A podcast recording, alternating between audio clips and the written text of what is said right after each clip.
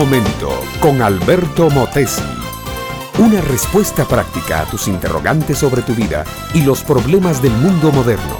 El diagnóstico era severo e inapelable.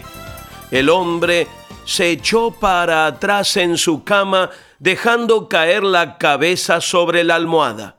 De pronto, la realidad de su estado se le hizo tragedia. Se iba a morir. El médico y el consejero estaban ahí, parados ante su cama. Este último, con voz llena de emoción, pero firme, le había dicho, ordena tu casa porque morirás y no vivirás. El hombre estuvo un largo minuto sin decir nada, la mirada perdida en la lejanía de su pasado. Después volvió el rostro a la pared y lloró desconsoladamente.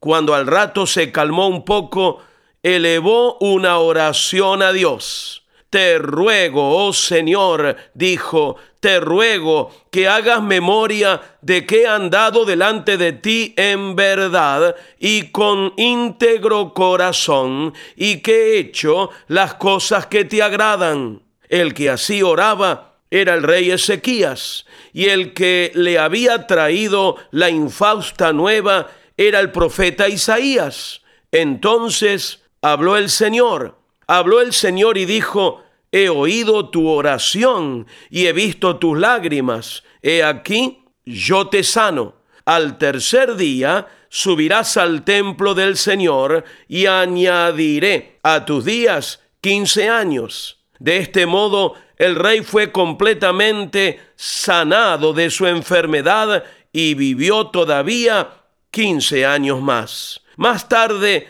el mismo rey daría su testimonio agradeciendo a Dios y daría su testimonio con estas cálidas palabras.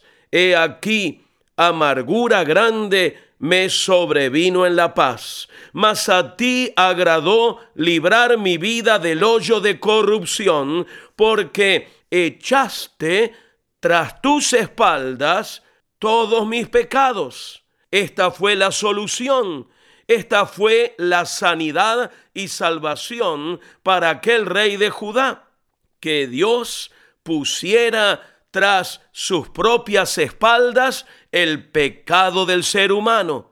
La mayoría de nosotros, mi amiga, mi amigo, hacemos al revés. Ponemos nuestro pecado tras nuestra espalda y fingimos ignorarlo y desentendernos de él. Pero el pecado sigue ahí, y enferma, hiere y mata.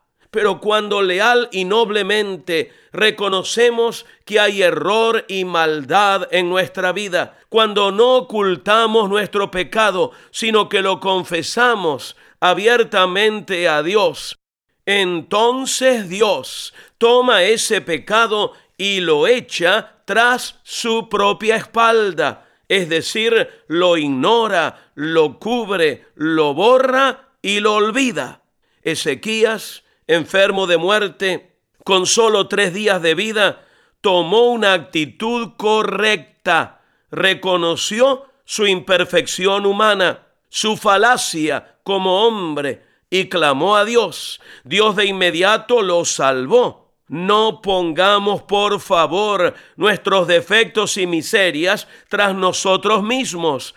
Mejor pongamos esto sobre las espaldas de Cristo y Él llevará nuestro pecado y nosotros recibiremos su gracia. Este, mi amiga, mi amigo, es el ofrecimiento de Dios, un Dios que te ama profundamente, que ama profundamente a tu familia, que tiene la capacidad de borrar para siempre nuestros errores y restaurar totalmente nuestra vida. Este fue Un Momento con Alberto Motesi. Escúchanos nuevamente por esta misma emisora. Búscame en mi página oficial facebook.com barra Alberto Motesi. Únete a mi red de amigos.